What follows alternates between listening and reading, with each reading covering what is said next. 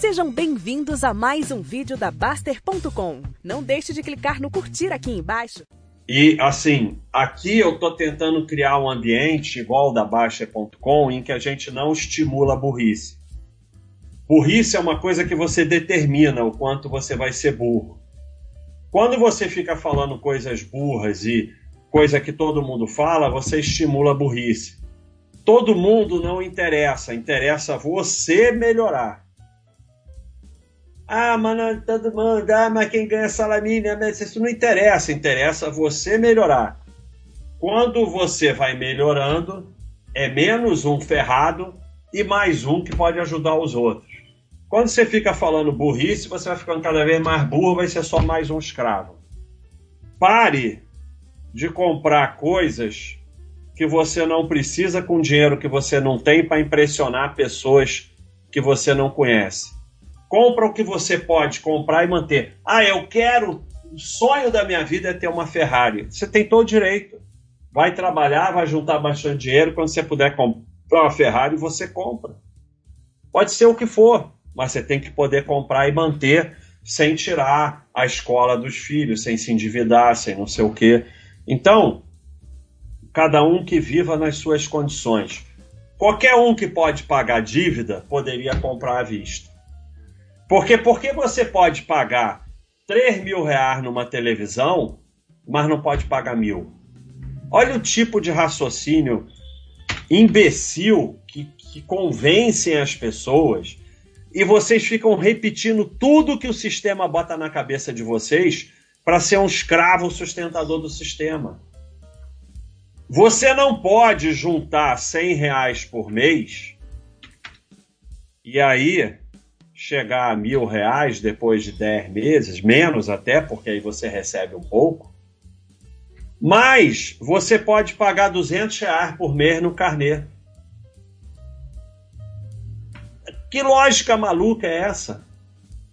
Aqui, você juntaria 100 reais por mês na caderneta que fosse. Você não ia precisar juntar mil reais, você ia precisar juntar 950. E aí, comprando à vista, você ainda poderia ter um descontinho. No final, você gastou 900 reais. Aqui você gastou, sei lá, 2.500 reais fazendo dívida. Por que você pode gastar 2.500 se não pode gastar 900? Que lógica matemática maluca é essa? É isso que te convencem. Que é impossível comprar as coisas sem dívida.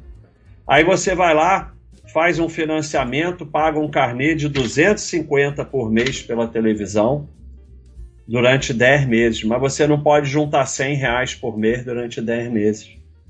É isso que botam na sua cabeça e é isso que você fica repetindo. Empresa de pessoa física é pequenininha, tem dívida, tá morta e não sabe. Ah, eu pago as duplicatas com que eu vender depois, já quebrou. Tá quebrado e não sabe. Você quer crescer? É com dinheiro que faz. Se você não faz dinheiro para crescer, você vai fazer dinheiro para pagar dívida? Não vai. Então, é, você tomou a decisão porque essas frases idiotas, ah, quem não tem dívida não tem nada, você tomou a decisão de tudo na sua vida você pagar cinco vezes mais caro. Como é que você vai ter dinheiro? Então você vai comprar qualquer coisa, você paga cinco coisas, quatro vão para o banco, uma fica para você. É óbvio que o, o sistema vai te convencer que dívida é bom, que essa continha idiota do DER, mas claro, você tem dinheiro para quitar o financiamento. É uma desgraça para o banco. É uma desgraça para o banco. Você vai lá, um financiamento de 30 anos, aí você vai lá, puf, quita. Matou todos aqueles juros. Ou seja, você ia dar 5 milhões para o banco, aí você dá só um milhão. Não adianta, você pode fazer a conta, retardar a conta, imbecil que você quiser. Você comprou uma coisa de um milhão e vai pagar cinco milhões. Se tudo der certo, se tudo der certo, porque muitas vezes está aqui é, Está aqui o, a, a, o gráfico que o Thiago mostrou: 40% de inadimplência nos financiamentos atualmente. Então, se tudo der certo, porque para 40% vai ser assim: pagou 2 milhões e terminou com nada e, e pode estar tá ainda devendo alguma coisa. Então, você quer sair do aluguel? Aluguel você nunca vai sair. Porque quando você mora no seu, você paga aluguel para você mesmo. Ah, como? Ah, teu apartamento aluga por 2 mil. Você está morando nele, você está deixando de receber os 2 mil. Então você paga aluguel para você mesmo.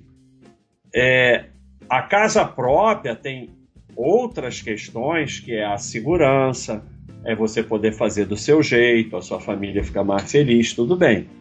Tem essas vantagens, tem outras desvantagens. Como aluguel tem vantagem e desvantagem. Essa, isso que inventaram de fazer um financiamento para fugir do aluguel é mais do, de uma das frases feitas de forma muito inteligente para convencer as pessoas a fazer financiamento. Então você vai continuar no aluguel, só que você vai dar um dinheirão para o banco que provavelmente vai determinar que você nunca vai chegar à tranquilidade financeira. Então é juntar dinheiro e comprar à vista. Ah, mas é muito difícil. Então, é, é difícil, mas é fácil você dar um dinheirão para o banco. É complicado, né? Não tem mágica, cara, não tem mágica. O banco, as construtoras, não são instituições de caridade eles oferecem financiamento para ganhar muito dinheiro. Você que vai pagar. Tudo que parece bom não é, cara. É muito ruim. Pô, tem que comprar um imóvel, tem que guardar, guardar, guardar, guardar, dali a quanto, não sei quantos anos comprar um imóvel. É muito ruim isso, é melhor financiamento, consórcio, não sei o que, seguro que devolve o dinheiro, não sei o que, rolo do não sei o que lá, não sei o que que dá 10% ao mês. É a mesma coisa, o cara ia no meu consultório, eu falava, ah, vai emagrecer, vamos melhorar a alimentação, vamos fazer esporte. Aí, dois, três, quatro anos, não sei o que. Ah, pô, que porra é essa? Vai ali no médico picareta que passa 12 remédios, não sei o que, emagrece 20 quilos em uma semana. Não adianta, cara, vocês só querem enganação. É, quando você olha no longo prazo, 20, 30, 40 anos, os imóveis usualmente eles acompanham a inflação. E a dívida é muito maior que a inflação, mas muito maior, muito maior do que a inflação. É, porque ah, não, mas a dívida 8%, 10%. Não, não é isso, é juro, é, é juro composto. Então, é, agora, o imóvel pode explodir em determinado momento? Pode, mas aí você vai querer prever o futuro, sabe? No longo prazo, normalmente imóvel acompanha a inflação e a dívida dá de 10 a 0 na inflação.